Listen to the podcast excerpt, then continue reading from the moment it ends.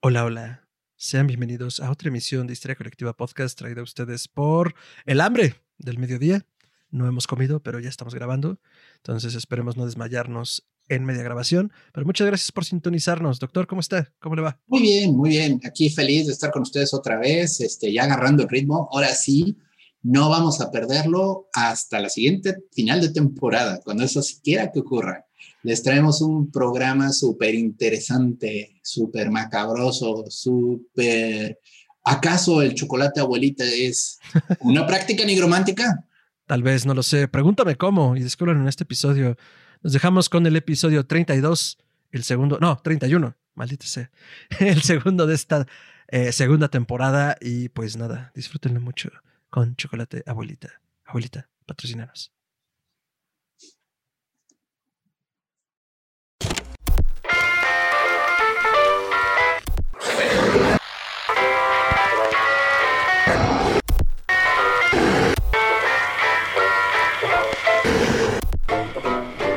Histeria colectiva.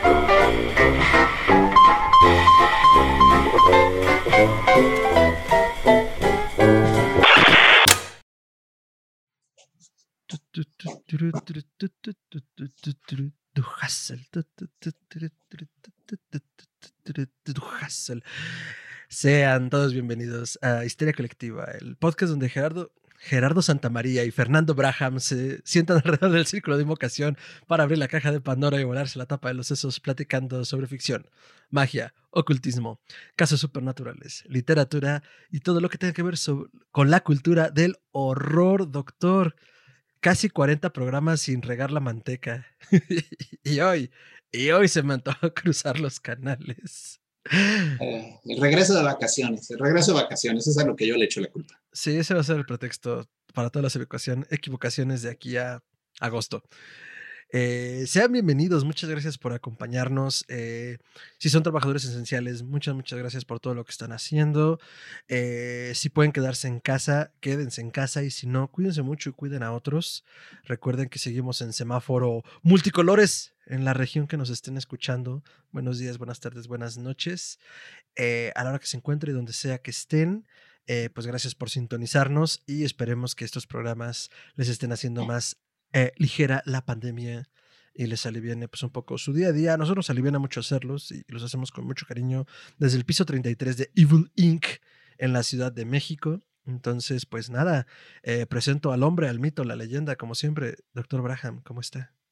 Estoy muy bien, hola, ¿cómo están todos? Es un gusto estar aquí de vuelta. Espero que para ustedes también sea un gusto estarnos escuchando.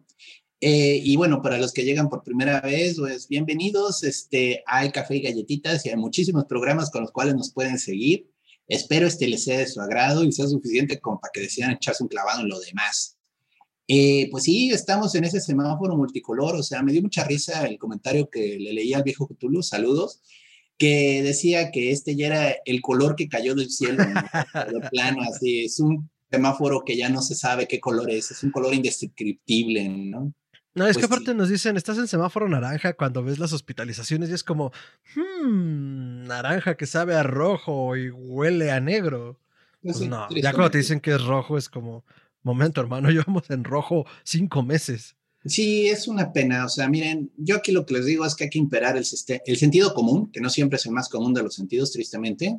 Y si ven que está la cosa así de fea, no le pregunten a la autoridad que si salen o no salen de casa. O sea, yo sé que los que tienen que salir no tienen de otra. Cuídense mucho, tomen todas las precauciones posibles, no se confíen.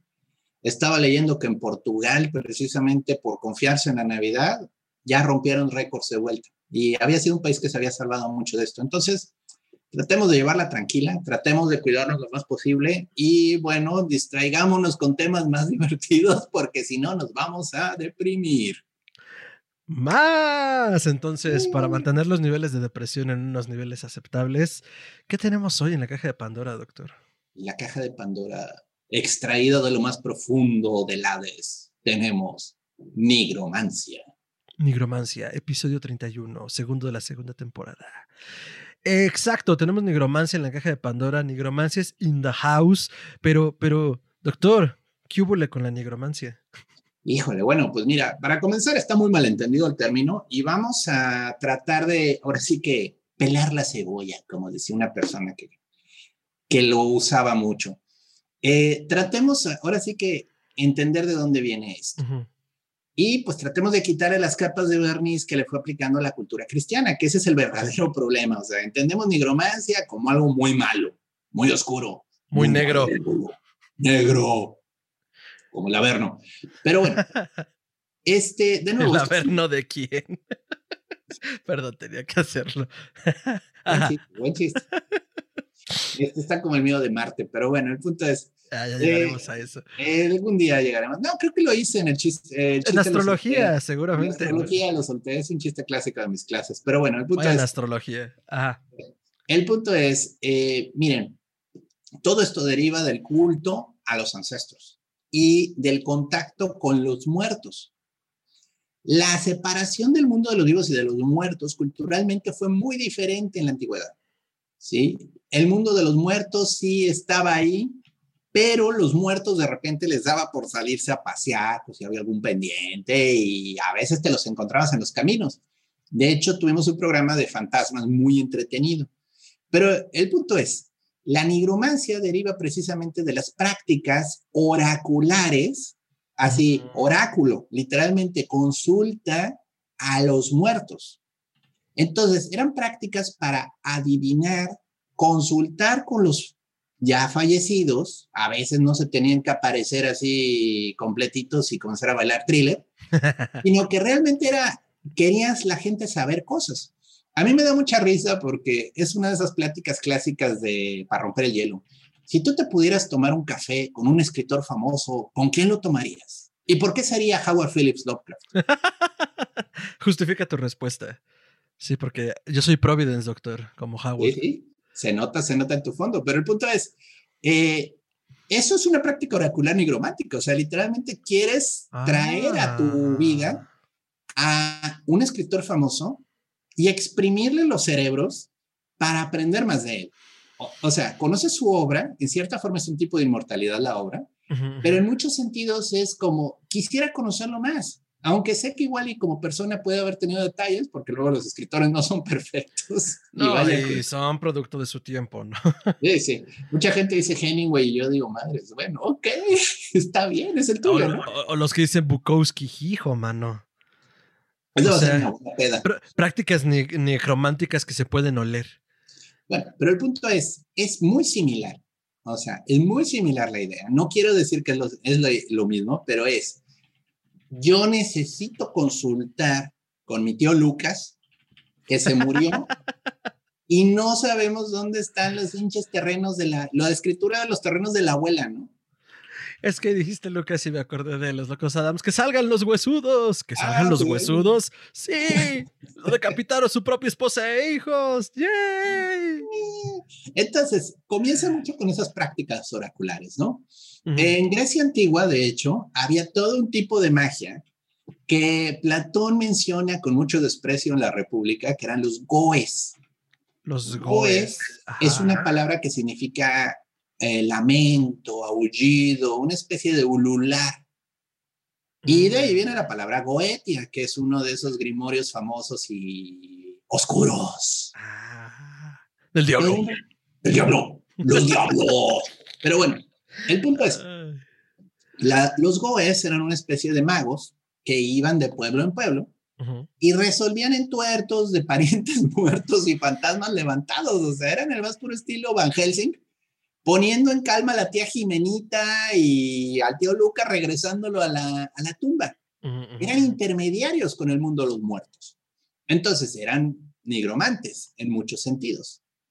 En la Odisea incluso hay un fragmento de lo más divertido en el que le dan las instrucciones a Odiseo para descender a una cueva, hacer un sacrificio de, de un animal y se levantan las sombras de los muertos, porque esa puerta, eh, esa cueva era una puerta al inframundo. Qué raro, las cuevas puertas al inframundo, no. Pero bueno, el punto está que Odiseo tenía que mantener a los muertos a raya porque querían la sangre del animal que estaba siendo derramada en un pozo. O sea, cava un pequeño pocito y ahí estaba haciéndose la sangre, ¿no? Y los muertos quieren esa sangre. Y entonces él tenía con la espada acero, noten, acero, manteniendo a raya a los muertos, hasta que llegó Tiresias. Tiresias es un vidente, un adivino famoso de la mitología griega, que ya estaba muerto, y Odiseo necesitaba consultarlo para saber cómo regresar a Ítaca. Eh, bueno, es un show por qué no podía llegar a Ítaca, pero... Para quienes no hayan leído la Odisea, creo que me parece importante hacer una, breve reseña. La Odisea es un poema épico eh, escrito por Homero y no Simpson, eh, un poeta griego mítico de por allá, del viejo terruño, donde describe las aventuras justo de Odiseo, por eso es la Odisea, que fue uno de los generales griegos que peleó en la batalla de Troya. Eh, sin embargo, justo en, la, en, la, batalla de Troya, le dicen otros generales que tiene que hacer un sacrificio a los dioses para agradecerle que les hayan, le hayan permitido ganar la batalla. Le dice, un momento, no, nosotros ganamos esta batalla, no los dioses. Y por no hacer un sacrificio de huesos y sangre y carne con diferentes animales, los dioses dicen, ah, sí, pues entonces no vas a poder regresar a tu isla, que él era el rey de Ítaca. Y en el momento en el que parte de Troya, pues vive todas estas aventuras locas de, Hércules, digo, de Odiseo, a través del, mar Egeo y del mar griego y de las islas griegas, ¿no? Del Mediterráneo, hasta que al fin logra llegar a Ítaca después de, ¿qué cuántos? 30 años, creo, ¿no? Lo tienen varando. Veintitantos o sea, años, años. Su hijo era un niño y cuando regresa su nombre y pues formalmente, no el rey de Ítaca por una serie de cuestiones, pero vaya, es quien defiende el honor de su padre y el honor de su madre. Está divertido el final, pero es muy pesado. Y bueno, eh, si quieren ver justo la precuela de, de por qué y cómo pelean la guerra de Troya y cómo llega Odiseo a enojar a los dioses, pues en la Iliada viene como toda esta. ¿Es la Iliada o la Eneida? Es la Iliada. es la Iliada, ¿verdad? Pero también en también Eneas hace adivinación de muertos, que ese es otro. Pero bueno, pero al final de cuentas Virgilio estaba copiando Homero, entonces era como, tú no eres un héroe hasta que no sacas una sombra del inframundo y te hace tu trabajo, ¿no? entonces, eh, el punto está que ya que Tiresias llega ahí entre ellos, le da permiso de beber de la sangre, porque los muertos no tienen voz. Y en el momento en el que bebe la sangre, Tiresias recupera el color en su rostro y la memoria y puede ah. hablar. Y bueno, ya después se abrió la mesa de buffet y todo el mundo se atascó de sangre. Pero el punto está que era importante que Tiresias comiera primero porque era el que le tenía que decir la respuesta. Claro. Y, y Tiresias era un vidente, pero pues si no hablas, ¿cómo? Ajá, no hay forma de comunicar la palabra hablada, doctor. Ajá. Y bueno, ahí ya hay un poquito de guía de cómo eran estas prácticas. No tienen que ser idénticas porque luego los escritores tienden a exagerar un poco algunas cosas. Sí, casi, casi como bebe mercurio. Espérate, no, no era ese mercurio. Sí, sí, pero bueno. Eh, pero sí, no, es que luego pues, también tienes que hacer interesante la narración, ¿no? Sin embargo, probablemente ahí hay un poco de estas ideas, o sea, levantas al muerto, le haces un sacrificio de sangre para que pueda recuperar su voz y entonces le preguntas. Oh. Por lo tanto, bueno, pues, ¿cómo iban a consultar a los muertos? Recordemos que en la antigüedad los muertos de la familia estaban enterrados en las casas de las familias. O sea, eso de que... Llévalos al panteón es muy cristiano. Es después, digo, depende de la cultura, ¿no? Pero estamos hablando de normalmente culturas del Mediterráneo, veneraban a sus ancestros y los dejaban ahí cuidando la casa. Vaya, acá en México prehispánico también lo hacían, o sea, enterraban a los abuelos en la cocina. Pues es que era lógico, ¿no? O sea, decir como si es mi familia y son mis muertos, pues deberían estar en mi casa, ¿no? O sea, ejemplos hay muchos. Yo me acuerdo mucho también en las regiones nórdicas. No solo era incluso el enterrar a los muertos, sino una veneración muy local de los propios dioses. Ok, sí, tenemos a Thor, pero es nuestra versión de Thor, ¿no? O, tenemos ese falo de caballo seco que veneramos en esta casa porque ese es el dios aquí. En privado. En privado, claro. Porque los cristianos, ya sabes. Sí, sí, sí. Pero bueno, el punto es que, bueno, yéndonos con los nórdicos, los nórdicos enterraban a su gente, bueno, sobre todo a los héroes, en túmulos funerarios, que eran así como pequeños cerritos. Y hay varias sagas en las que el rey, que es descendiente de este héroe legendario, bla, bla, bla, no sé, de Elric eh, Botas Largas, por decir un nombre, quiere consultar a su ancestro y lo que hace es que se pone obviamente una túnica de piel gigantesca, porque frío de noche allá, pues no se ha llevado, ¿no? Y se sienta sobre la tumba, ahí todo tapado con las pieles.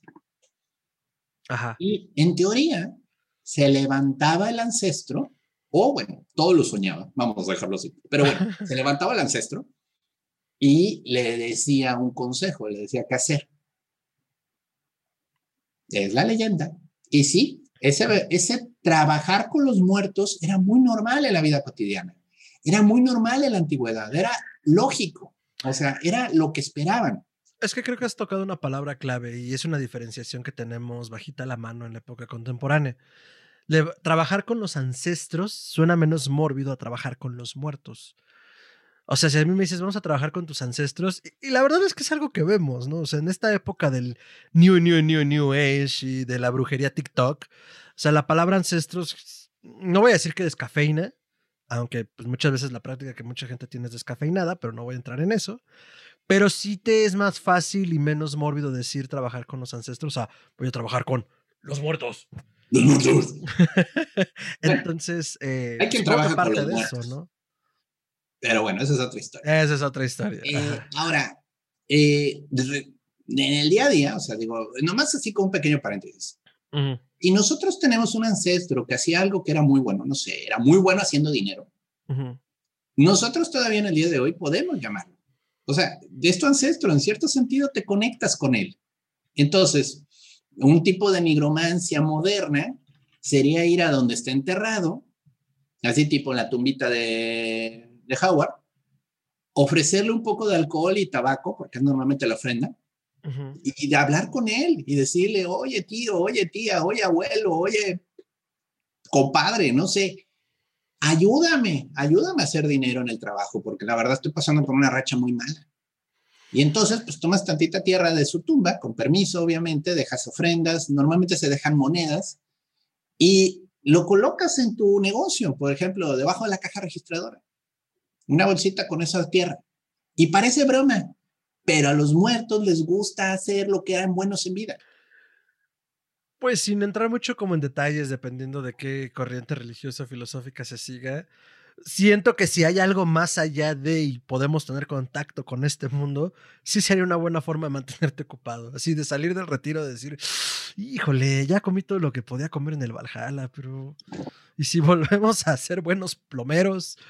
O buenos financieros o buenos cuentistas, lo que sea que hayas hecho en vida. Ok, a ver, entonces, eh, recapitulando un poco. Nigromancia, en realidad nos referimos a, una descomposición del término necromancia, y a partir de la práctica necromántica se trata más bien de poder canalizar a los muertos y o ancestros eh, donde podamos tener un contacto o consejo de ellos. O sea, hasta allí.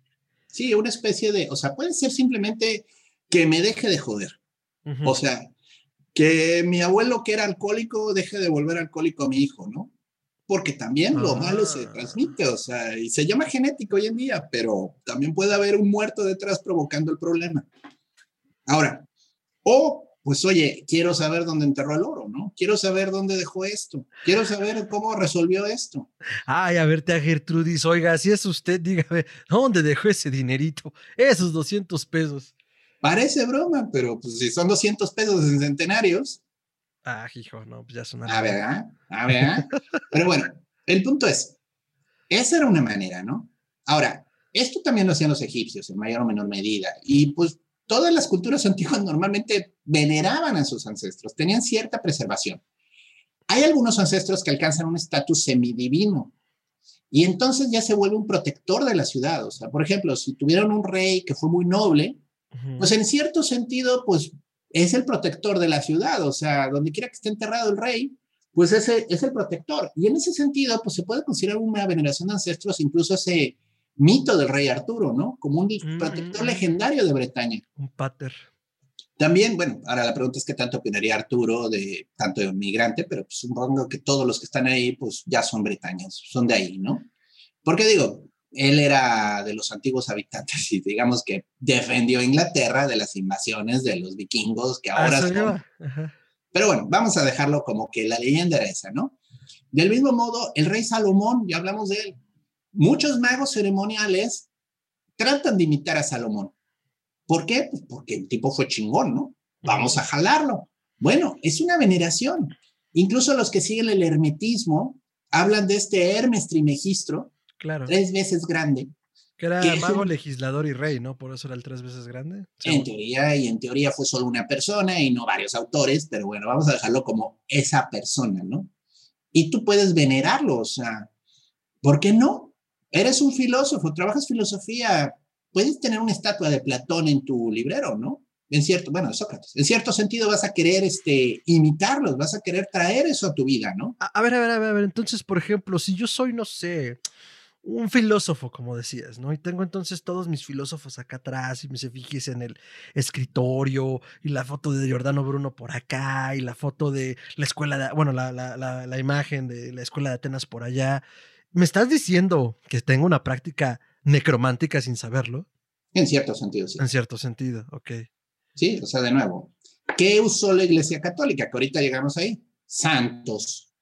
Mm. Entonces, sustituyen al culto de los ancestros con los santos. Entonces, tenemos el santo que es patrono de los médicos, el santo que es patrono de los albañiles, la santa que es patrono de los músicos. Madres, ¿no? Y es que además tenemos este las reliquias son una parte fundamental, crucial dentro de la iglesia católica, ¿no? La cabeza de no sé quién, la mano de no sé cómo, los dedos de no sé cuándo, el cuerpo de no sé quién. Ahorita mencionabas a la santa patrona de los músicos, es Santa Cecilia. Ella está enterrada en una catacumba en Roma y está su efigie. En teoría, abajo de ese efigie está el esqueleto. Entonces, a la madre, los santos son necromancia. Claro que sí, y de lo más oscura. Pero bueno, y San Pancracio, por ejemplo, busquen San Pancracio, está chidísimo ese es un santo que tienen en Suiza, pero es un esqueleto que le dejaron su armadura puesta. Es el esqueleto más cool del universo. San Pancracio, eso tengo que buscarlo mientras me lo cuentas. o sea, digo, es un santo que eso, las reliquias son su esqueleto. Y el tipo lo dejaron vestido con su armadura. Es de lo más coqueto, o sea, es, este sí es un santo chido, o sea, es un esqueleto con armadura. ¿Qué más cool se puede? No mames. Bueno, pero el punto es, llegan los cristianos, vamos a aclarar eso. Y pues, no, no, no. ¿Cómo? ¿Cómo vas a estar venerando a tu abuelo? Tu abuelo no era una persona santa, tu abuelo no era de devoción. Entonces, hace la Iglesia Católica dos cosas. La primera es que obliga a todos los, eh, toda la gente que moría para que se salvara, para que llegara al cielo, tenía que ser enterrada en un campo santo que estaba en la misma iglesia. Y ya entonces no enterrabas a tu muertito en tu casa. Eso controla el culto a los ancestros un poco en Europa. Y la segunda cosa que hacen es precisamente te imponen a los santos. Entonces, todas las iglesias no podían ser iglesia en la Edad Media a menos que hubiera un santo enterrado debajo. o tuvieran la reliquia de algo. Sí, vienen los cuentos de Canterbury, es muy divertida esa narración, porque uno de los que están ahí en la posada es un vendedor de reliquias. Y ya que está ebrio, acaba reconociendo que en realidad él roba los huesos de otros lados, o sea, y que los vende como el meñique de Santovías y que la, la, el fémur de Santa Lucía y demás, o sea. Sí, porque además seamos serios, o sea, habiendo tan pocos santos y tantos lugares de culto, no era, no era posible, no es posible la fecha de que tenga todas las iglesias una reliquia de un santo legítima para que sean reconocidas, ¿no? Bajo ese criterio. Y vaya, y Roma tiene el monopolio de reliquias. No, ¿tú crees? Sí, sí, sí. Sí, o sea, eh, Roma literalmente tiene, bueno, las reliquias de Pedro y Pablo, en teoría, debajo del Vaticano. Tiene todos los papas que han muerto debajo del Vaticano que aunque no son formalmente santos, pues bueno, son los representantes del vicario de Cristo, entonces pues son los suficientemente santos. Y todos ellos están ahí, o sea, es como el consejo Jedi de cuando se ven fantasmas de luz, o sea, es un maldito sindicato del crimen de fantasmas, Roma, o sea. Ay, saludos a Ricardo que va a amar esta referencia. Pero el punto es, este, eso era lo permitido, ¿no? Y si tú tratabas de hacer una práctica de llamar a un muerto, pues así te iba. O Buena suerte. Te iba muy mal. ¿Por qué querrías, o sea, bueno, avancemos unos cuantos siglos porque la gente ya lo va olvidando, pero ¿por qué querrías ahorita, ya en ese mundo medieval, trabajar con la nigromancia? La principal razón, al parecer, en los libros de magia era porque los muertos te podían decir dónde estaban enterradas las cosas. Es lógico, están enterrados, Hoy en chismes parece que los muertos no son así muy callados, todos son muy locuaces. Entonces te podían decir dónde estaba enterrada tal cosa. Por ejemplo, eh, mataban a un ladrón de caminos, ¿no? Así tipo aquí Chucho Roto en México, ¿no? Entonces, pues lo habían ahorcado en este árbol, ya saben, ya lo habíamos platicado, de que te dejan atorado en medio de una encrucijada. Ah, pues ahí va el nigromante a la mitad de la noche a sacrificar un animal, casi siempre un gallo. Y hay que recordar que el gallo es sagrado a Hermes, por cierto. Eh, y entonces levantaba la sombra del bandido con la intención de saber dónde había escondido el dinero, porque digo, era gente que escondía su dinero, porque no podía ir al banco, ¿no? Entonces, era una razón por la que podía levantar un muerto. Obviamente era una práctica altamente ilegal, a nadie le gusta que anden levantando muertos, eh, es bastante mal vista, ¿no? Poquito. También, Poquito, digo. También tenías el tema de que normalmente los tesoros enterrados, esta era una creencia antigua muy interesante, estaban guardados por demonios y espíritus. Normalmente había algo cuidando el tesoro. Que pues podías decir que eran elementales, que podías decir que eran este, duendes, que podías decir que eran demonios o monstruos fantásticos. Pero lo más probable es que era el fantasma de la persona que lo enterró. Eh, cuidándolo, ¿no? Sí. Eh, de nuevo, estas son leyendas, pero es una manera de verlo, ¿no? En la saga de los Nibelungos eh, hay un dragón que se llama Fafnir. Y Fafnir realmente es un enano que por su avaricia y todo lo que hizo se convierte en un monstruo. Y era el guardián del tesoro. Y bueno, luego ya Siegfried y lo mata, pero bueno, punto y aparte. Perdón, dijiste la saga de los nivelungos. Yo conozco solo el cantar de los nivelungos. ¿Son varios relatos o es ese? Es ese, es ese. La saga ah. de Siegfried, de cómo vence al dragón, de cómo se hace del oro del Rin, de cómo obtiene el anillo, de cómo ese anillo provoca la caída de todos. Bueno, está muy el bueno. Punto es, El punto está que se usaba la nigromancia activamente para encontrar el tesoro y para evitar que el fantasma te matara. Porque de nuevo, existía toda esta creencia que en el momento en el que tratabas de excavar, el fantasma te iba a tratar de matar. Así bien Indiana Jones. ¡Corre! Ahora, hay una lógica detrás de eso. Y a mí me lo han dicho, no lo confirmo, no soy químico. Dicen que los metales preciosos cuando están enterrados liberan un gas, un vapor que es muy tóxico.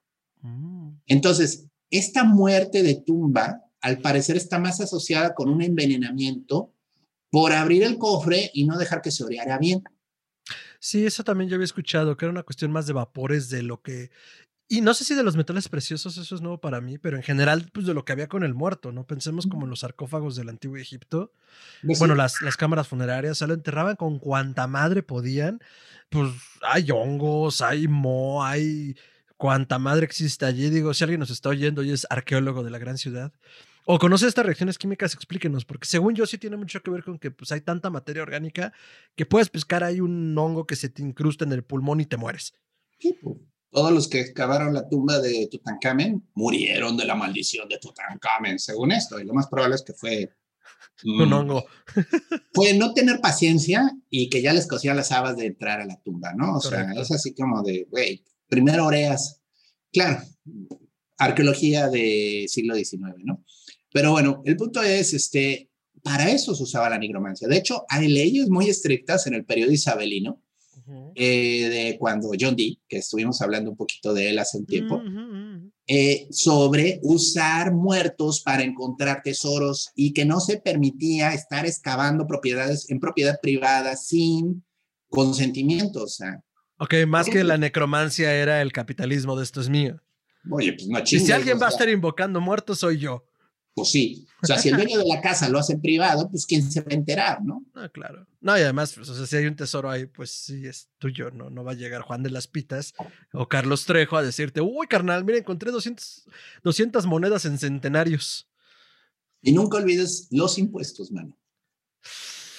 Uy, no, aquí no se habla de lo satánico, doctor, o sea, del SAT. Por eso la corona inglesa impuso penas muy fuertes a la gente que estaba haciendo eh, nigromancia para buscar tesoros. O sea, porque tenían que pagar impuestos. Entre otras cosas. Bueno, si de alguien puedo esperar leyes leyes mercantiles por sobre las leyes religiosas es de los, de los, de los ingleses, de los británicos. Ya, pues inventaron la piratería, o sea, bueno, más bien formalizaron la piratería, vamos a dejarla así, ¿no? Pongámoslo así. Sí, o sea, tu registro de impuestos, ¿a qué te dedicas? Soy pirata. Ah, sí. Ah, bienvenido. tenga, su, o sea, tenga, su, patente de corso, ¿no? Ajá, tenga su patente de corso y pague sus impuestos. Gracias. Exacto. Ok, entonces había penas muy fuertes al practicar la negromancia en un terreno por lo que tú pudieras encontrar allí. Sí. Ok, bueno, muy bien. Entonces, bueno, eh, llegamos eh, ya al siglo XIX y aquí es donde comienza la asociación de todo esto con lo negro, con el camino oscuro. Surge una corriente filosófica, voy a llamarla corriente filosófica porque religión me da hueva, que se llamaba teosofía, con Madame Blavatsky. Y digo adrede Blavatsky porque la señora es puro bla, bla, bla. no, vamos a hacer unas playeras. Sí, sí, sí. Esto va a ser, yo creo que la primera merchandising de Histeria Colectiva. Madame Blavatsky. Oye, con esa cara en la que estás así viéndote de frente, la señora daba miedo. la neta sí, tenía, sí tenía su... O sea, tenía, lo suyito. Que digamos que es Madame Blavatsky no quiere decir que no tuviera lo suyito. Claro. No, no, y tiene la mirada de la, de la abuela gruñona, o sea, de la de, en esta casa se camina de puntitas, o sea, bueno, el punto es, ella comienza a postular todo este tipo de prácticas mágicas. Bueno, ella odia la magia, de hecho, de hecho prohíbe la magia entre sus miembros.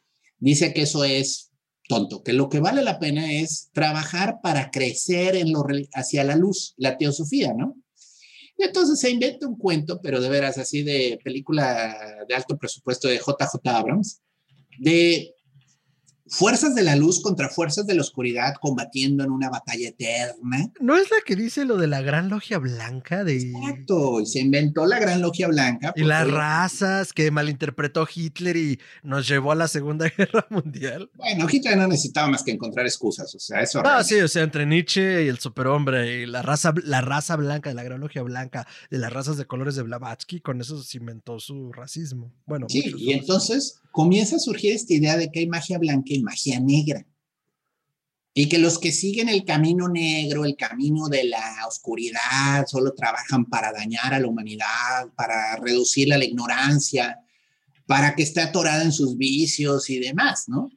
Y entonces se inventa un cuento de hadas de que en el Tíbet, ah, porque tiene que ser el Tíbet, hay una logia de magos negros, monjes oscuros que practican el yoga oscuro, ¿no? Yo me pregunto cómo será el yoga negro, pero bueno, supongo que... sí, hice como pregunta de señora de las lomas. Ay, ¿cómo será el yoga negro tú? No, pues digo. Ah, hijo. Ahora, de nuevo, todo esto deriva de muchísima ignorancia. Voy a aclararlo, es muchísima ignorancia de no entender lo que era la religión tibetana. Claro. Y las prácticas del Tantra que yo creo que, vaya, del Tantra se ha hablado tantas cosas tan erróneas que sí valdría la pena algún día hacer un programa, aunque no soy experto en Tantra, pero... Nos buscamos un experto en Tantra. Pero es lo suficiente para entender que no es el Kama Sutra, vaya. El punto es, este, que entonces lo que quiere venderte es que existen fuerzas de la luz contra fuerzas de la oscuridad. ¿Y qué creen? Los ingleses de la época victoriana se la compran, pero así de a peso la docena, ¿no? Y entonces comienza a pervertirse también cortesía de toda esta moralina cristiana. Victoriana. La nigromancia se comienza a convertir en magia negra. Porque negro. Negro, ah, porque, además, o sea, digo, yo no, soy experto en, en, el latín, pero imagino que el negro sí es la romanización de la latinización de necro. Pues que recuerda que en inglés E, I es casi igual. Mm, ok, ya. Ajá. O sea, de nuevo, todo esto deriva de una ignorancia completa, de siglos del cristianismo, de haber condicionado que trabajar con los muertos es malo. Y por fin llega Blavatsky y todo cuaja. Así literalmente cuaja el flan, ¿no? Entonces, la negromancia, nigromancia, se vuelve una explicación de lo que es oscuro, ¿no? De lo que es malévolo. Y entonces ya tenemos historias fantásticas del periodo gótico, como el monje y todas esas, en las cuales, bueno, el villano es un mago de lo más malvado, ¿no? ¿Por qué? Pues porque es malo y le gusta ser malo y hace mal es que me acordé del Rasputín de Miñola pues en Hellboy, así de, ¿por qué? Porque es malo, pelón y tiene barba de candado. Debe ser un brujo malo. Oye, y un pentagrama invertido en el pecho. no hay nada más malo que eso. No, grita malo, ¿no?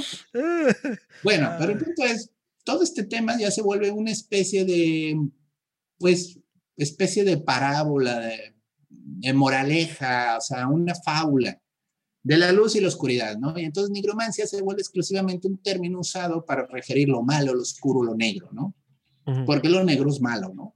Siendo que en la antigüedad, pues obviamente los magos trabajaban los dos senderos, o sea, eso de mano izquierda, mano derecha es una burrada de la época moderna, porque de nuevo, el sendero de la mano izquierda, como lo entiende hoy en día los magos modernos, es una especie de negación de, de la luz y volverse uno su propio amo. Vamos a dejarlo así, no quiero entrar en ese tema porque es otro tema. Pero en general, todo deriva de malas entendidos y malinterpretación de todo esto. Y por eso la nigromancia no es enteramente negro, es enteramente negro. Y ahí ya es cuando comienzas a entender que, bueno, a ver, pero entonces pedalemos un poco para atrás, por favor. Los grimorios en los que estás llamando espíritus, ¿no? O sea, por ejemplo, vamos a usar la goetia, que es el más famoso y taquillero. Eh, la palabra goetia ya vimos que deriva de prácticas fúnebres que había en Grecia antigua, y goe significaba lamentarse, aullar, ulular, ¿no? Y era como ellos se decían sus funerales, o sea, era muy la práctica de, del llanto del funeral, ¿no? Entonces, la goetia, ¿estás llamando demonios? ¿O estás llamando muertos. Pues mira, con lo que he aprendido en este programa, porque he, de decir que, o sea, justo, justo por eso, aclaremos algo, los programas también que hacemos acá no solo son las sugerencias de ustedes ni lo que dominamos nosotros, que insisto, no somos expertos en nada, pero somos muy aficionados a todo, sino también desde nuestra ignorancia. O sea, yo proponí este tema por, desde que Gerardo en algún momento me dice, Fer, la práctica necromántica es esto, trabajar con los ancestros. Y ahí fue como, hemos vivido engañados, doctor, ¿no? Y por eso me interesaba hacerlo. Y con lo que he aprendido hoy, a mí me parecería más que la goesia sería, a lo mejor ahorita ya es una combinación de ambas, como de otros, otro tipo de entidades, pero pues más bien es una práctica con ancestros, ¿no? Con seres que se han acumulado en el éter y que a través de la práctica goética, pues bueno, te dan una respuesta dependiendo de qué mecánica hagas, ¿no? De qué ritual hagas, de qué símbolos uses. Ah, está buscando esto. A ver, júntese tú, tú, tú, tú, tú y tú, que son buenos para el dinero, como decías, y vamos a responderle a esta persona que a través de este método nos está contactando, ¿no? A mí me da esa impresión. Entonces, bueno, pues qué tanto estos libros que de magia de demonios, realmente estás llamando fantasmas que se hicieron muy fuertes a lo largo de la historia y adquirieron un poder que les permite hacer estas cosas, ¿no? Totalmente. Entonces, ¿qué tanto existe el infierno? ¿Qué tanto existe el cielo? Es difícil. Pero bueno, lo, que sí sabemos que existe es la muerte. Y, los impuestos. Y, bueno, sí, eso nunca nadie los va a negar. Muerte e impuestos, amigos. Sería divertido con ambas cosas. ¿eh? Una especie de ateo que no creyera en los impuestos. Me pregunto hasta dónde llegaría. Pero bueno. Eh, el punto es que todo esto deriva de prácticas antiguas en las cuales se veneraban a muertos que tenían un poder especial. Eh, me faltó, bueno, explicar todo esto, hablé ya de los reyes y demás, pero por ejemplo, Hércules alcanza un estatus semidivino. En la imaginación popular era al que iba la gente a pedirle ayuda. Era bien divertido, era como el santo, o sea, el ídolo del pueblo. Porque, bueno, pues porque los dioses luego eran un poquito mamones, vamos a dejarlo así. O sea, Zeus, pues ahí andaba con sus desmadres, ¿no? Y a menos que estuvieras muy bueno o buena, estaba difícil que te pelara, ¿no? Que hiciera algo por ti, además. Bueno, pues sí, pero pues el favor salía caro luego si, si citamos la mitología, ¿no? Pero bueno, el punto es, en cambio Hércules había sido humano, ¿no? Según la leyenda, de nuevo, no vamos a discutir si existió o no Hércules, porque de nuevo, podríamos entrar en discusión de si existió o no Cristo, y pues la misma historia, ¿no? Entonces, eh, Hércules, al haber sido hombre, haber vivido todas esas proezas, al haber sido un héroe legendario, sí, con sangre divina, mira qué curioso, también era hijo de un dios, pero bueno, este, y murió y se elevó al cielo. Bueno, solo le faltó el truco de los tres días, pero él sí bajó al inframundo, agarró a Cerbero a cachetadas y se lo trajo para mostrar algo. Oye, justo, justo estaba leyendo que dicen que Cerbero significa, bueno, después como de un, post ahí raro de Twitter, que significa manchas, o sea que Hades le puso a Cerbero el manchas. Pero es que tienes que ver la especie de perros que probablemente está derivado de cerbero. Es un perro con manchas que es ¡Ay, qué bonito! Está feo, es como un mastín, da miedo el pinche perro. O sea, Gerardo, se llama el manchas, ya, no necesito más. manchas. Y le gusta que le rasquen detrás de las orejas, seguro, como todos los pinches perros. Pero punto es, este, Hércules era una especie de intermediario entre la divinidad y los hombres. Entonces la gente iba con Hércules, oye Hércules, necesito que me ayudes, no está lloviendo en mi campo. Y entonces iba Hércules y hablaba con Zeus y le decía, oye Zeus, este papá, por favor, ayuda a este pueblo. Y pum, les llovía, ¿no? Nota la similitud con los santos. Papá, oye, ¿qué pasó? Sí, mira, es que acá me están pidiendo un favor, ¿ves? Que si puedes hacerle llover para que crezcan sus cosechas, ajá. Bueno, muchas gracias. Servido, Pops. Lo que quieras, cuando quieras, ya sabes. Ay, solo a mí me da risa. Perdón. Ajá. Entonces, como los santos. Los santos hacen el mismo función, o sea, entonces de ahí deriva. Pero estos muertos, ¿a dónde se fueron cuando la gente los olvidó? Y no citemos Coco, por amor de Dios, o sea, porque no es que se disuelvan o desaparezcan, o sea, ahí siguieron, ahí siguieron, ¿no? Te estás Entonces, hermano. Hay, hay, mucho ahí, o sea, estas esfuerzas es muy probable que se fueron formando y solo se quedaron esperando a que las personas las llamaran. Entonces, los libros de magia que llaman espíritus, que dicen que aquí viene este tal Paimón, por decir uno que fue muy popular en la película Hereditary, ¿no? Bueno, ahí están. Ahí están. ¿De dónde vienen?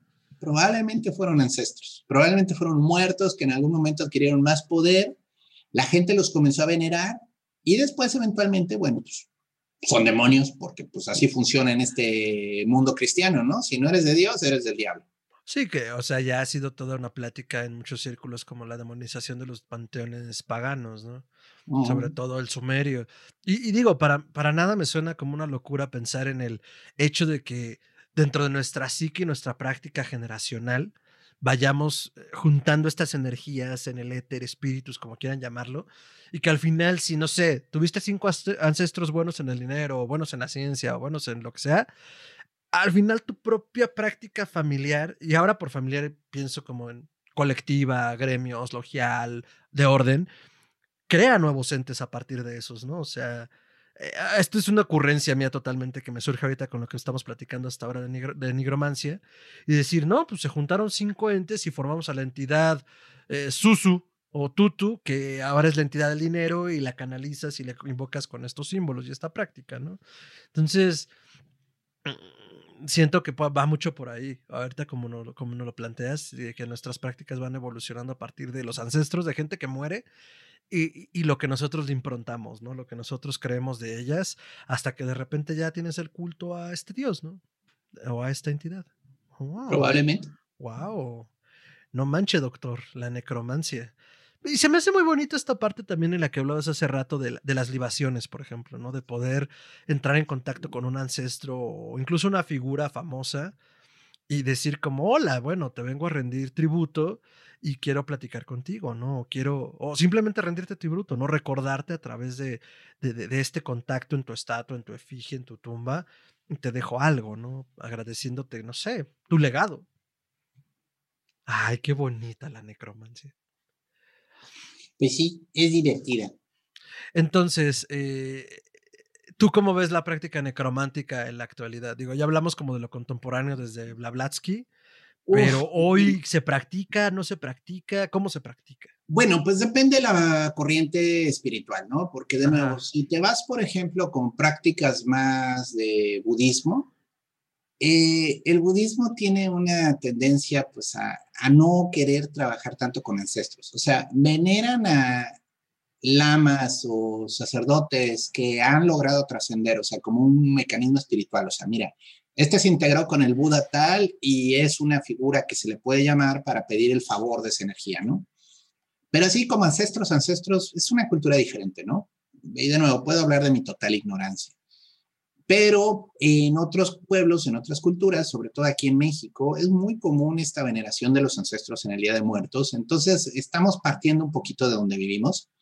Y tenemos toda esta onda de que, bueno, pues ya los tenemos en el altar. En muchos sentidos, la gente nunca desmonta su altar de muertos. O sea, no tienes las fotos familiares o incluso a la abuelita con la veladora, ¿no? A ella o a ellos, así, ahí están, ¿no? Todo el tiempo. Entonces no es como que los olvidamos y solo el primero de noviembre les estamos dando algo, ¿no? Eh, y vaya, eso ya es una especie de práctica personal, ¿no? Ahora, los magos salomónicos, pues muchas veces andan invocando a Salomón, aunque no se dan cuenta, o sea, porque están tratando de repetir las proezas que él repitió, según esto, ¿no? Entonces, pues, aunque parezca idolatría, si te consigues una foto chingona de Salomón, pues podrías tenerla en tu altar personal, ¿no? Como una especie de maestro al que tú quieres aspirar. Eh, algo a lo que quieres llegar, ¿no? No precisamente ser él, sino tú seguir sus caminos y enseñanzas y decir, esto es lo que necesito. Y pasa, por eso hacía la mención hace rato del filósofo, ¿no? O de quien sea, o los abogados que tienen fotos de sus profesores, o, o de otros abogados, o otros... Vaya, es parte de eso, ¿no? Este dude que está acá atrás yo quiero ser como ese güey, aspiro a tener ese nivel de obra y de fama o, de lo que sea, ¿no? Pues sí. Entonces yo creo que esa práctica existe aunque la gente no la ve, ¿no? ¿Puedes profundizar más en ella? Sí, sí, puedes profundizar más en ella. Como ya les dije, puedes ir al panteón donde está enterrado el tío que era muy bueno en el banco, ¿no? Y pues que te ayuda a conseguir dinero. Puedes buscar al pariente que era militar y pues que te cuide. O sea, de nuevo, mm, los ancestros se quedan con ganas de ayudar. O sea, Claro, si tienes al tío que era un ratero y era alcohólico, pues igual y no lo quieres tener tan cerca, ¿no? Tal vez eso no quieras canalizarlo. Entonces ese quizás lo quieres empujar un poquito fuera de tu vida y también, bueno, pues simplemente no lo veneres, o sea, no lo llames. Eh, es por ahí por donde se va, ¿no? Una corriente eh, contemporánea del siglo XIX fue el espiritismo de Alan Kardec. Que de nuevo, el ah. espiritismo es todo un show, o sea, tenemos para un programa con él, pero Ahí lo que trataban de hacer a través de sus sesiones espiritistas era llamar a espíritus de tus ancestros que te ayudaran a trabajar hacia la luz, ¿no? Y precisamente los espíritus mm, difíciles les daban luz para que se calmaran, así como, como cuando los ositos cariñositos lanzaban arcoíris y así. Pero bueno. Por el, poder del amor. Y en teoría, este, hay todo un trabajo devocional que te ayuda, ayuda a los espíritus a crecer y a trascender. Entonces también ellos quieren ayudarnos porque es una manera de ellos de desarrollarse. ¿Hacia qué? Bueno, de nuevo, depende a quién le preguntas, ¿no? O sea, te digo, los espiritistas creen que hay una progresión hacia la luz, ¿no? Que mientras más elevado estás, más cerca de la luz estás y más cerca de lo divino. Y entonces, bueno, pues llega un momento en el que ya no necesitas ayudar a pendejos humanos, o sea, ya de algún modo te, te jubilas y avanzas al siguiente nivel, ¿no? Pero quién sabe, ¿no? O sea, esas ya son cosas que pues, cada quien va encontrando sus propias respuestas. Sí, es que justo te preguntaba tú dónde lo detectabas, porque a mí lo que se me viene a la cabeza es que la práctica necromántica puede ser quizás una de las más antiguas, si no es que la más antigua en términos mágicos, porque yo creo que desde que el hombre tiene esta capacidad abstracta de pensar en su pasado, presente y futuro, bueno, la humanidad, pues, pues hay un nivel de conciencia sobre la existencia y la no existencia, ¿no? Entonces, sí veo a la, a la humanidad de las cavernas, pues, recordando a sus muertos. Entonces, más allá de entender al fuego como una deidad o a la naturaleza o pedirle favores para que no te mate el mamut, pienso más en el, eh, en el, en el, en el rendirle luto a los muertos, ¿no? Es decir, ya no estás y te recuerdo porque tú eras el mejor cazador, la mejor cazador, el mejor recolector o, o algo tan simple como el extraño que no estés aquí. Ah, o sea, digo, con todo este pequeño viaje que hemos hecho a través de la práctica necromántica, me hace más sentido el pensar eh, e, en este sentimiento de, de vacío al no saber qué hay más allá y, bueno, inventarnos un montón. Y digo inventarnos no porque diga que existan o no, cada quien es libre de creer en lo que quiera, sino que yo soy, ah, justo es lo que estaba diciendo hace rato, creo que en esta capacidad de la mente humana de poder crear y destruir mundos narrativos o, prácticas mágicas religiosas, el hecho de que como humanidad nos inventemos en nuestra psique un cielo o un infierno, pues igual y da mucho de sí en el más allá, ¿no? O sea, lo configuramos desde acá, no lo sé, ¿no? A mí me parecería impresionante y me parecería eh, tremendo y, y nada ilógico desde la perspectiva mágica, ¿no? Entonces, este yo creo que la práctica necromántica nunca hemos dejado de practicarla de una u otra forma. Ahora, entonces, cuando ven a su abuelita o a su tía Gertrudis poniendo la veladora, dile, abuelita, eso es nigromancia. Y van a ver cómo les va. Ay, doctor, excelente. ¿Alguna recomendación relacionada al tema dentro de la cultura pop? Bueno, eh, yo leí una novela hace como dos años, muy buena, que en inglés, eh, de hecho estaba sacando el autor para que no se me olvidara, se llama The Enterprise of Death. Es, de, es de un autor que se llama Jesse Bullington. Sí, discúlpeme, solo se consigue en inglés. Si le buscan al inglés, denle. Ajá. Pero está muy divertida. Es una historia precisamente de una chica que es secuestrada y el nigromante le enseña nigromancia y, y, hay toda una explicación de lo que significa la muerte lo que envuelve traer de vuelta algo, ¿no? Está dramatizada, obviamente, pero está muy divertida. Vale mucho la pena, sale para Celso, lo cual siempre son puntos en mi libro. Y este, vale la pena. ¿Quién era Paracelso, doctor? Rápidamente. Oh, Paracelso, bueno, es un alquimista y médico, vamos a dejarlo en médico, que pues estuvo ahí haciendo muchos experimentos y dejó varios libros tratados de alquimia, de propiedades de las plantas, propiedades de ciertas piedras. Y bueno, todo un sujeto, o sea, porque su vida si algo fue, es exagerada, o sea, era una persona que no vivía medias, vamos a dejarlo así, o sea, él se creía parido por Dios. Y pues puede que lo haya demostrado, puede que no, depende a quién le preguntes, pero sí, tenía la costumbre de que a donde iba se peleaba con medio mundo siempre, porque era difícil de carácter, era muy interesante. Y a mí me encanta que Paracelso es kosher dentro de la literatura médica. O sea, en las facultades de medicina te enseñan sobre Paracelso y cómo influenció fuertemente en la historia de la medicina y la práctica médica. Entonces, que dentro de su temperamento rompió muchas reglas que no se permitían hacer en la antigüedad. Y él las hizo, o sea, él, digo, tenía una fama así como doctor Frankenstein porque hacía cosas que no debía, ¿no? Y claro, la novela por excelencia de nigromancia, pues es Frankenstein, de Shelley. Totalmente. Que es pues una obra en la cual tenemos a este doctor, Víctor Frankenstein, que está tratando de romper ese velo entre la vida y la muerte, ¿no?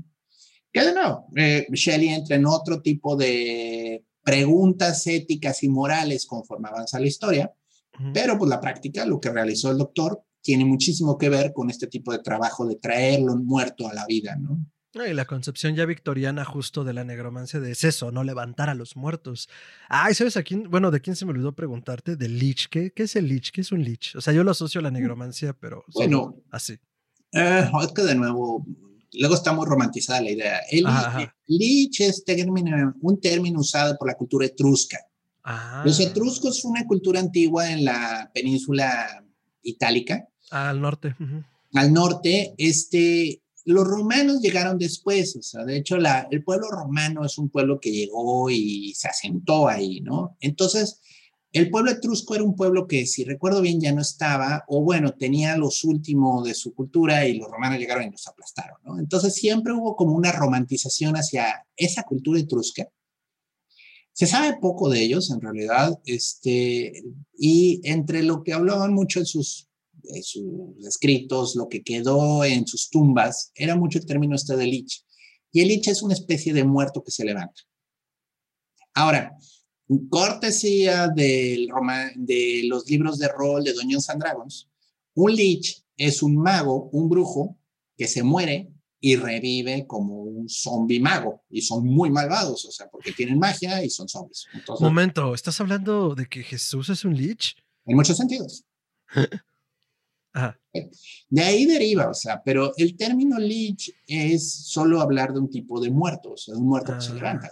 Y vaya, hay muchas, hay muchas ondas en el folclore antiguo de muertos, magos muertos, hay que tener mucho cuidado porque si se levantan son muy peligrosos.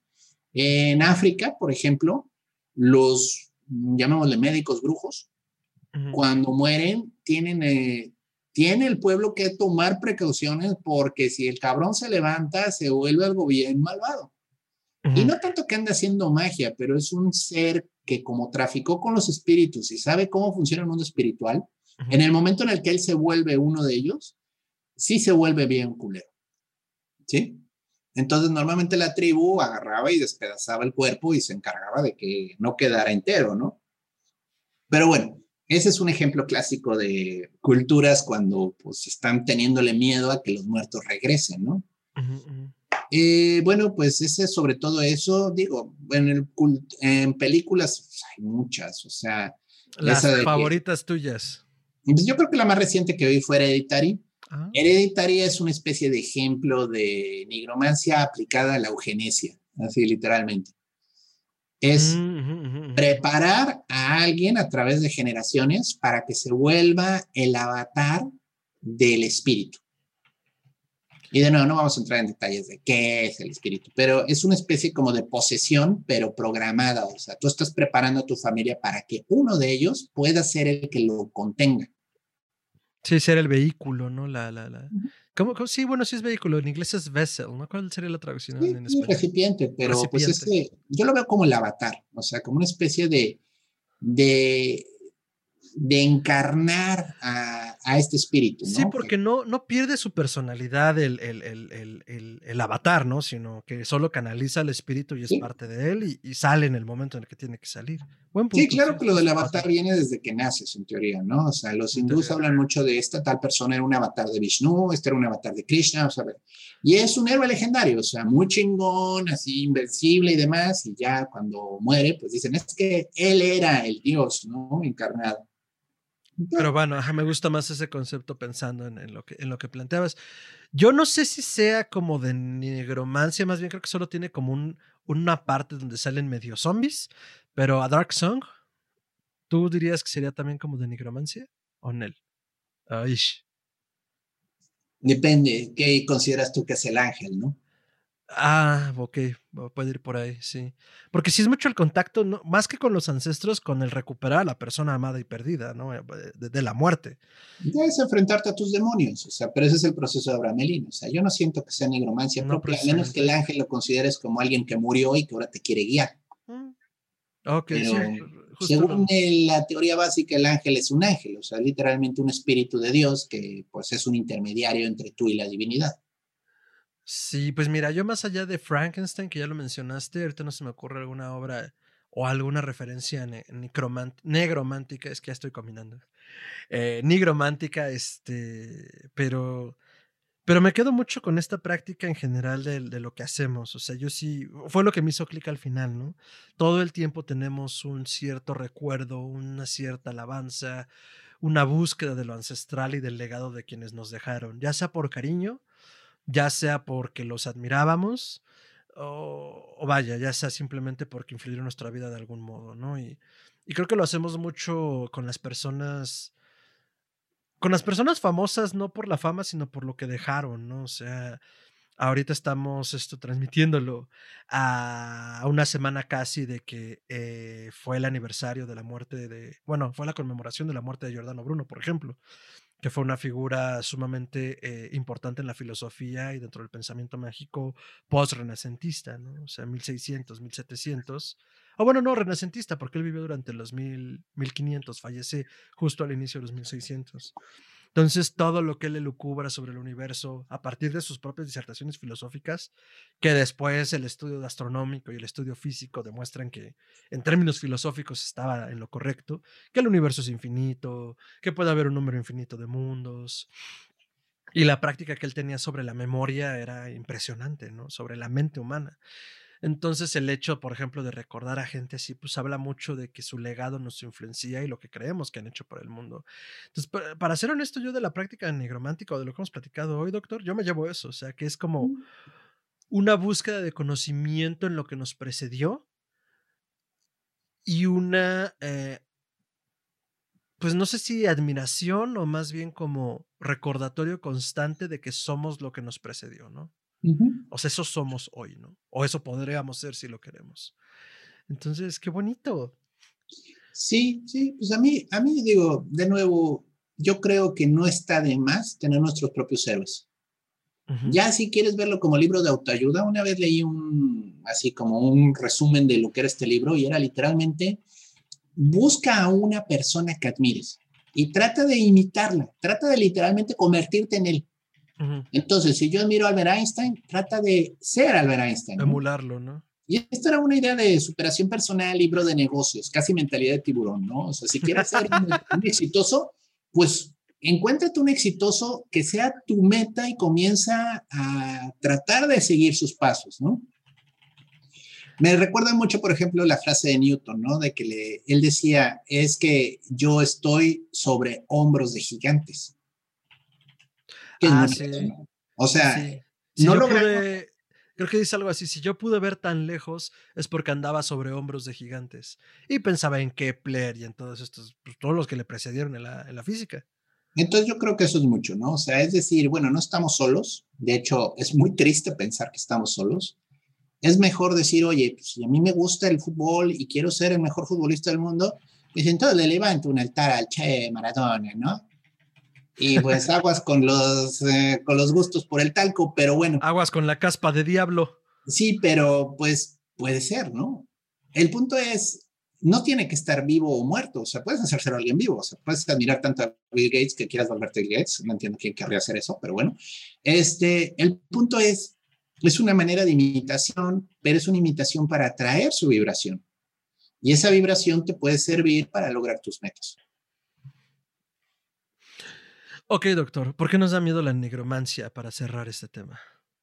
Pues yo creo que es por ignorancia. O sea, en primer lugar es ese tipo de práctica que no entendemos y solo hemos hablado cosas malas.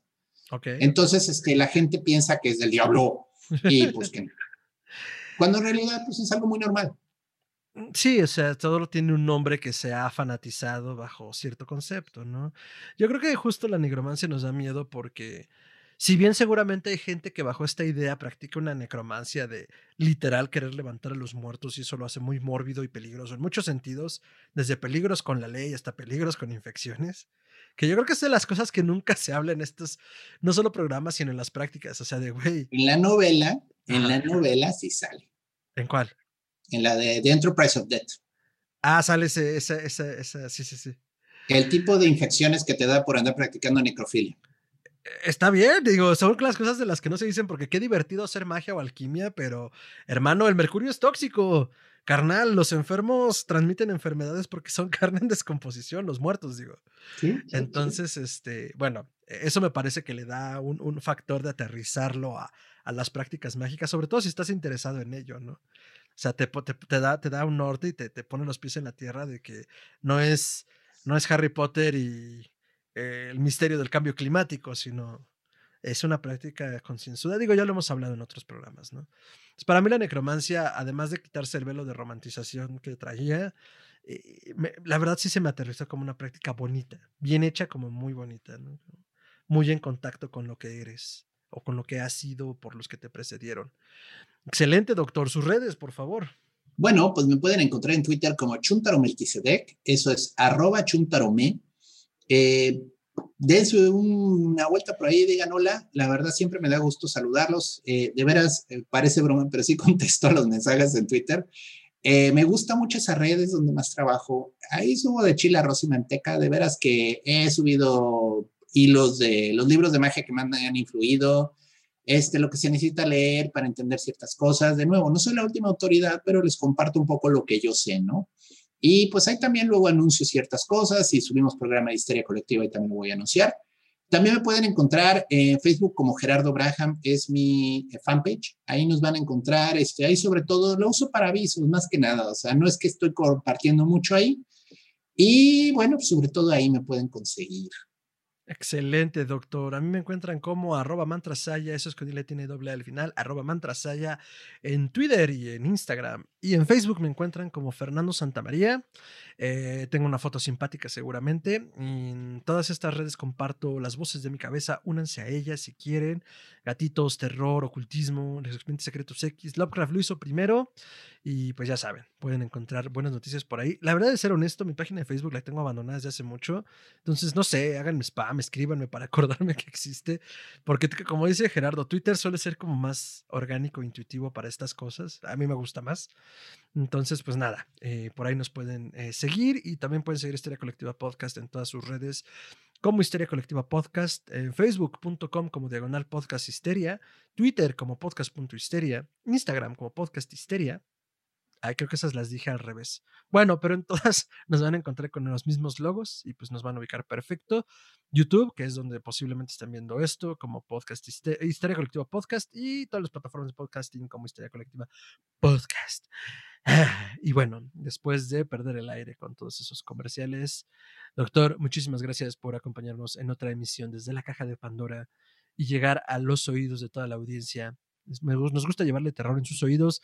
Acuérdense que tenemos ahora esta nueva sección al inicio y al final, intro y outro, donde damos pequeños anuncios especiales. Entonces, no se lo pierdan, puede haber cosas de su interés, sobre todo si quieren empezar en la práctica mágica. No diré más, lo diremos en el cachito que sigue. Doctor, audiencia, muchísimas gracias. Cuídense mucho, tápense bien, no les en la cara a la gente. Hasta entonces. Excelente, doctor. ¿Qué le pareció el programa? Me encantó. Me parece muy interesante y espero que los demás lo consideren interesante porque al final de cuentas estamos por ustedes. Sí, mucha muerte y destrucción en estos programas, magia y tantitas cumbias. Entonces, eh, a mí me encantó, la neta. O sea, desmitificarme la nigromancia en mi cabeza fue maravilloso. Porque además, digo, uno de los primeros libros, si no es que el primero que tuve de magia, fue Las clavículas de Salomón. Entonces, cuando lo leo y me dice, tienes que conseguir la pieza de un caballo en la frente, Lipomán, pero el caballo tiene que tener esta edad, fue como, no mames, hermano, ¿dónde voy a sacar esa madre de un caballo en el siglo XX? Pero vaya, o sea, ver como con otros ojos este tipo de prácticas o incluso ver cómo se han ido adaptando con el tiempo, pues nos ayuda a entendernos mejor, ¿no? Como les decía, a mí me parece muy bonito en términos de que es como el recordatorio de los que nos precedieron. Y pues que no tiene que ser una gran práctica con magia o calderos, puede serlo si quieren, pero desde el hecho de tener la foto de la persona a la que quieren emular o a la que recuerdan, pues está padrísimo, ¿no? Entonces, este, no sé, a mí, a mí me gustó mucho, la verdad. Ahora sí voy a decir con, con, eh, con fundamento de causa que soy el nigromante. Muy bien, muy bien. Es que a mí me apodaron el nigromante en la universidad por unas cosas que luego platicaré, pero, pues, o sea, más que nada por interesarme en estos temas. Entonces, oiga, póngame un apodo de escritor. Tú vas a ser el nigromante. Chingón. Está bien. Está bueno, está bueno. Entonces, pues eso, ah, gran tema, gran tema que tuvimos hoy para la segunda temporada. Doctor, ¿en qué anda? Eh, en este momento estoy a punto de iniciar este cursos eh, en esta semana, de hecho. Si quieren, cáigale. Este va a ser el curso de geomancia. ¿Qué es la geomancia? Bueno, la geomancia es un oráculo. Es un oráculo que nos permite obtener respuestas eh, para pues preguntas. Es como el tarot, sí, es como el tarot, pero mucho más, es más seguro, o sea, es más sencillo, es más rápido. Es menos, menos atractivo para la gente chismosa que está alrededor. Pues da respuestas muy buenas y te permite una discreción que no logras luego con las cartas del tarot, porque hijo, sacan las cartas en el VIPS y todo el mundo te voltea a ver medio feo. En cambio, la geomancia es muy discreta, o sea, los mecanismos para obtenerla son muy rápidos, muy sencillos, solo necesitas una hoja de papel porque hay que llevar una cuenta rápido, pero es muy interesante, se practicaba en la Edad Media. De hecho, era un modo en el que te comunicabas con los espíritus, hablando de todo el tema de la nigromancia. Era una manera. Este, y vaya, hay libros este, de los dichosos Witchfinders o Cunning Man que usan este, geomancia para descubrir dónde está la bruja escondida. Entonces, bueno, ah. Eh, es muy divertida, cayó en desuso, tristemente, cortesía del tarot y de otras mancias más llamativas, pero es muy interesante y da respuestas muy buenas. Va a ser de dos meses, échense un clavadito, ahí va a estar la invitación, vale mucho la pena. Y también vamos a comenzar el curso de astrología natal. Si alguna vez se han preguntado que para qué es eso de que Júpiter en la octava casa de Acuario, bueno, pues es para entender la carta natal, que es la posición de los planetas, como estabas al momento de nacer es el inicio, es como aprender un idioma nuevo, o sea, mucho nos gusta este morbo de ver qué te dice el horóscopo, pero la verdad los horóscopos tienden a ser demasiado simples, demasiado obvios, o sea, ya que uno entiende cómo funciona la astrología, dice, pues qué pendejada. Pero bueno, sirve para, para eso, para conocerte, para entender quién eres, para entender tu lugar en este mundo. Ese va a durar más porque toma más tiempo entenderla, toma cuatro meses. Son sesiones semanales en los dos casos de dos horas por Zoom, porque pues pandemia. Pero bueno, este, si están interesados, manden un mensajito, ahí podemos llegar a arreglos a, y pues échense un clavado en estos conocimientos antiguos. Bajo el signo del mero doctor. Excelente. Excelente, doctor. Pues nada, pues muchas gracias por las por las comunicaciones y por los cursos, este, ya lo sabes, si están interesados, contáctenlo. Se empieza esta semanita y pues nada, altamente recomendado. Eh, y pues muchas, muchas gracias por escuchar esta emisión. Nos vemos la siguiente semana. No sin antes avisarles que nuestro podcast hermano, eh, Meet and Greet, estamos ya trabajando para que vuelva a sus oídos. Estamos empezar, estaremos empezando a transmitir lo más probable a mediados de marzo, si la pandemia lo permite, eh, y la logística también. Pero pues nada, ya estamos trabajando para que escuchen la historia desconocida de grandes conocidos y pues espérenlo en los canales regulares. Recuerden seguirlo como Mid and Greet Podcast. Esto es eh, MWT Ampersand eh, GRE bueno, G-R-E-T Podcast. Lo cual obviamente no entendí ni yo, entonces está apareciendo en un cintillo en este momento aquí abajo, pero pues ya saben. Eh, para allá pueden seguir escuchando mm, los 10 programas que conformaron la primera temporada y estén listos para la que viene. Hashtag se viene, doctor. Entonces, eh, pues nada, muchas gracias y nos vemos la siguiente semana.